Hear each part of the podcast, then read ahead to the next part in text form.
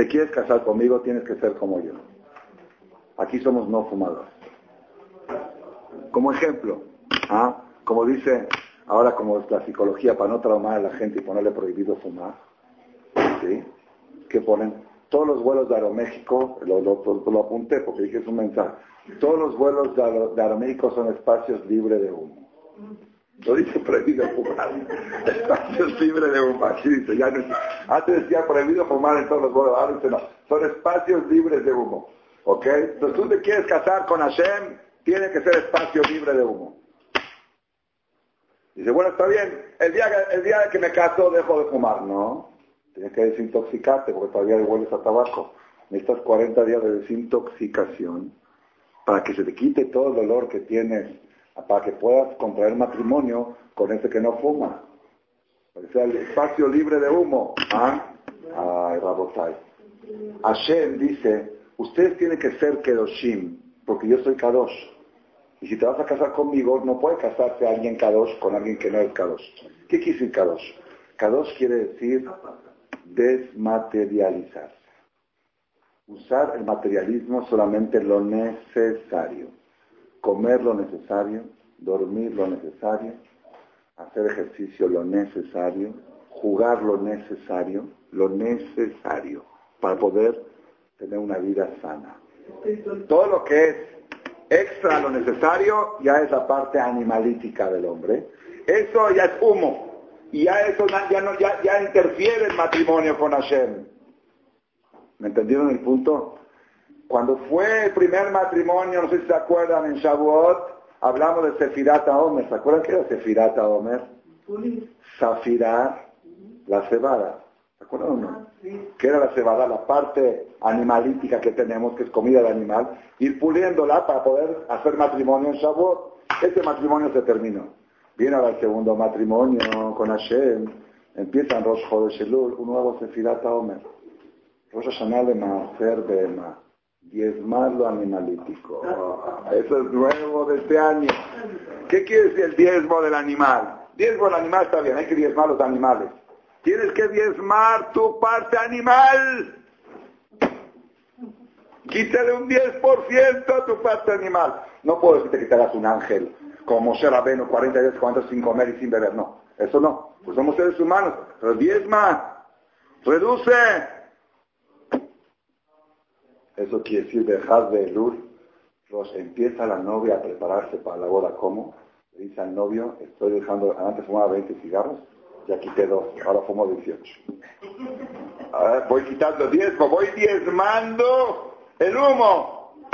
Para que cuando llegue el día 40 podamos casarnos voy, estoy diezmando. Más más, diezmar la parte animalítica. Esa es la labor. Si alguien quiere saber qué hay que hacer desde Rosh de Shelul hasta Kippur, reducir la parte animalítica del ser humano. ¿Qué es la parte animalítica? La Gemara dice, en tres cosas el ser humano se compara al animal y en tres cosas a los malajim, a los ángeles. Ogel que bema, come y bebe como el animal. Yoshen, que Bema duerme como el animal. Y Pare y se reproduce como el animal. De relación de hombre y mujer. Y en tres cosas a los ángeles es Oleg Bekomaz de Kufa camina erguido como los ángeles. Los animales caminan mirando para abajo.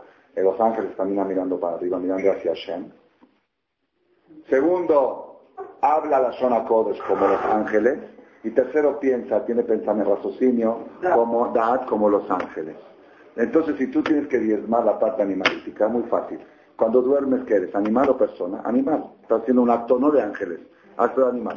¿Cuántas horas tiene que dormir la persona normal? Duerme la persona. Ocho horas, digamos. Ocho por sesenta minutos, ¿cuánto es? 480 minutos dormimos cada día. Bueno, ahora en Joder Shelul, 48 minutos menos. ¿Se dijo? Es lo que dura el Selijot, 48 minutos, más o menos. ¿Sí? Porque la Shahid son las 7, mañana 6 y cuarto Selijot. Entonces le quité 48 minutos a mi sueño, diezme más de más, diezme mi parte animalística. ¿Y la comida? El Hadonish escribe, Rabotai, el Hadonish escribe que en todas las cosas animalísticas que tenemos, aparte, dice, lo más oscuro de lo oscuro de lo oscuro, es la comida. Es la comida. ¿Por qué? Porque lo que es dormir, dentro de todo uno duerme más y se repara, se, despierta, digamos, más relajado y Pero la comida se convierte en parte de, la carne de uno y se hace uno tosco, se animaliza uno. Por eso la tiene el kosher, por eso te dice, esto no comas, porque lo menos posible animalizarte. La persona cuando come animales bestias de jazir y de gamal, de camello, esas cosas, se, se bestializa. ¿okay? La comida es, es algo tosco. que la comida es un mal necesario. Necesitas comer, porque si uno dice, bueno, dijo Jajam que no hay que comer, voy a ayunar, no. La Torah dice, si arriesgas, atentas contra tu salud, haram. Todo lo que necesitas comer para estar sano es mitzvah. Y todo lo que es extra Ahí está el problema. No, no, no puedo decir que es haram, pero ya no coincide con el matrimonio, porque estamos espacio libre de humo. Haz de cuenta que la persona para poder vivir bien está fumar dos, tres cigarros al día, por ejemplo. Entonces, eso sí los puedes fumar, aunque te cases con el no fumador, porque el doctor te lo recetó. Te dijo, tienes que fumar tres cigarros al día para poder ir al baño, por ejemplo, ¿no? Entonces el marido lo tiene que aceptar, pero un cigarro más ya contradice el matrimonio. Entonces, mes de luz, el mes de luz es el mes para diezmar, para para diezmar la parte animalítica, que eso quiere decir Bejad Belul Maaser Bema. Had Belul diezmas el animal, diezmas la parte animalítica. Comer menos y dormir menos, un 10% menos. ¿A cuánto comes al día? ¿Tres kilos? Comen 2,700. Y aparte sirve para la dieta. Tres kilos, entre comida y líquido la persona consume promedio 3 kilos al día entre comida y líquidos, bájale a los 700. ¿Por qué? Porque va a ser más. Ahora, ¿cuántos días son? 40 días, 4 días sin comer. Kipur de por sí no comemos. El ayuno de Gedalia no comemos. Sí, este, víspera de Roshaná hay muchos que ayunan, víspera de Año Nuevo, muchos que ayunan. Y búscale uno más, el joven salud, ya diezmaste tu parte animalítica. Esto, la Botay, quiero decirles, uno de los mensajes, tengo varias conferencias del último viaje que hice a Argentina, acabo de regresar el domingo, viajé por una semana para la salud de mi papá y aprendí cosas en el hospital donde hospitalizaron a mi papá, todavía está hospitalizado, esperemos que mañana Hashem ya salga. Este, por, ciertas, por ciertos motivos, mamá prefirió la habitación compartida. Hay habitación privada tiene costo diario, pero por el costo nosotros estamos dispuestos a pagar. Pero mamá, por su experiencia que tuvo en varias hospitalizaciones de papá, dijo que estábamos mejor atendidos en el cuarto compartido, entran más doctores todo el tiempo y enfermeras, que en el cuarto privado que estás como en un hotel, pero te tienen abandonado. Entonces mamá decidió cuarto compartido. Cuarto compartido, en los siete días que estuve hubo tres pacientes de compañeros. Uno que estaba de salida, este, un vasco, un viejito eh, español, que con todos con traje plática y tengo conferencias. El segundo era uno, Ignacio, de las Misiones, de la provincia de Misiones, que está esperando un trasplante de hígado. Un tipo de 55, 60 años. Sí, platiqué mucho con él de Misiones, ¿sabe qué es Misiones ahí? Y el tercero es uno que está ahora, un viejo de 92 años con respirador, es otro tema, ¿ok? Pero no, no voy a entrar mucho en tema, nada más quiero saber de Ignacio. Ignacio es el del trasplante de hígado. Entran doctores y entran aprendices, todo el tiempo entran grupos de doctores, con jóvenes que están aprendiendo y con enfermeras, todo el tiempo están entrando y le explican, este paciente tiene esto, cuando entran que dice, ¿cómo está Ignacio? ¿No? Los veo así. Todo el tiempo lo mismo. Todo el tiempo. ¿Cómo está Ignacio?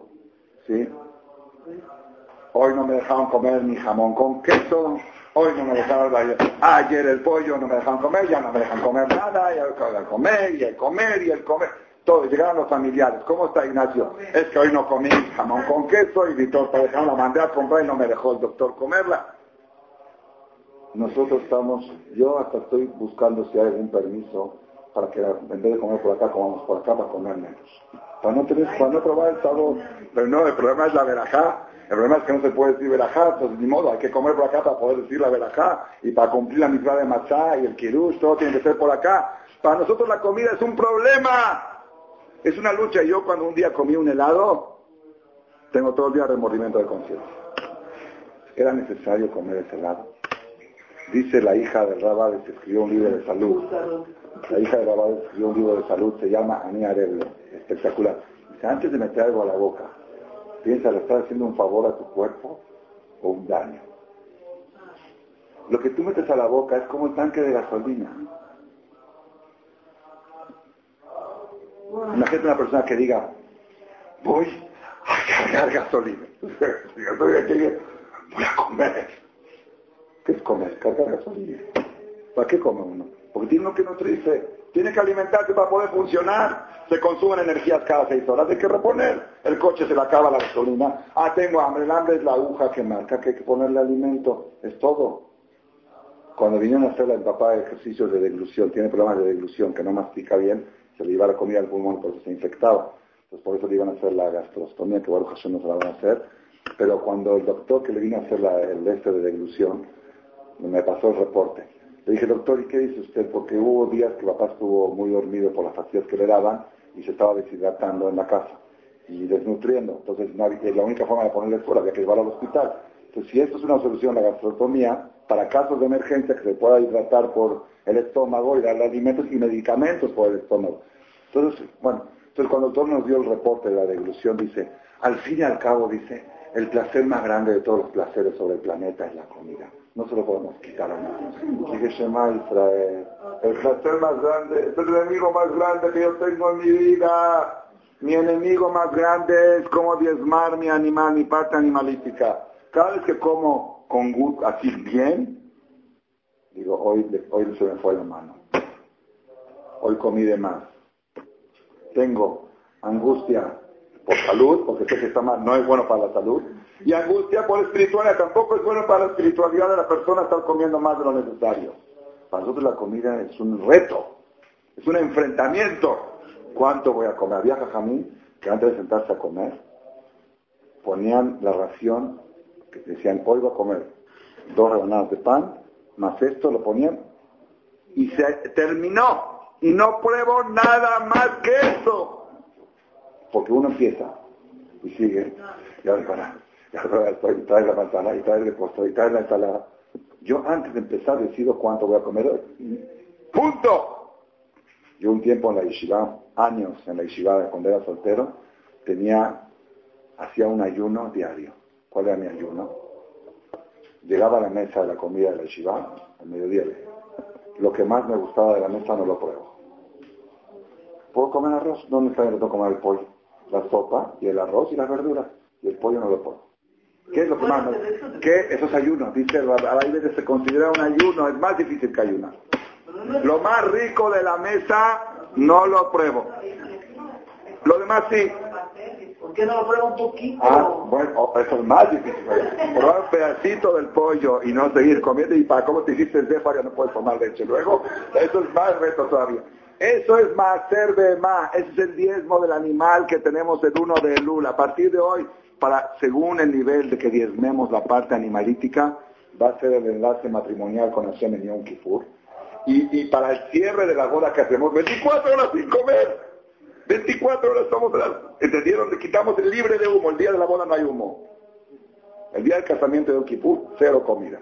¿Por qué? Para que vea Hashem nuestra buena disposición a diezmar nuestra parte animalítica y resaltar nuestra alma, que es la que se une en el matrimonio con Hashem. Ese es el rosjo de Selul, esa es la alegría del rosjo de Selul. Cuanto más reduce la persona la capa oscura, más cerca de la alegría está. La tristeza viene de tanta tosquedad que tenemos. Si logramos reducir la comida innecesaria, la parte oscura de nuestra materia, estamos acercándonos a la alegría. Por eso Rosh de Selul es un día de alegría. ¿Por qué? Porque empezamos a reducir la materia oscura y a enfocarnos más en la materia lúcida, que es la que nos trae la alegría. Que Tibado Fatimato va a todos, amén, queridos. Gracias. Pues, bueno.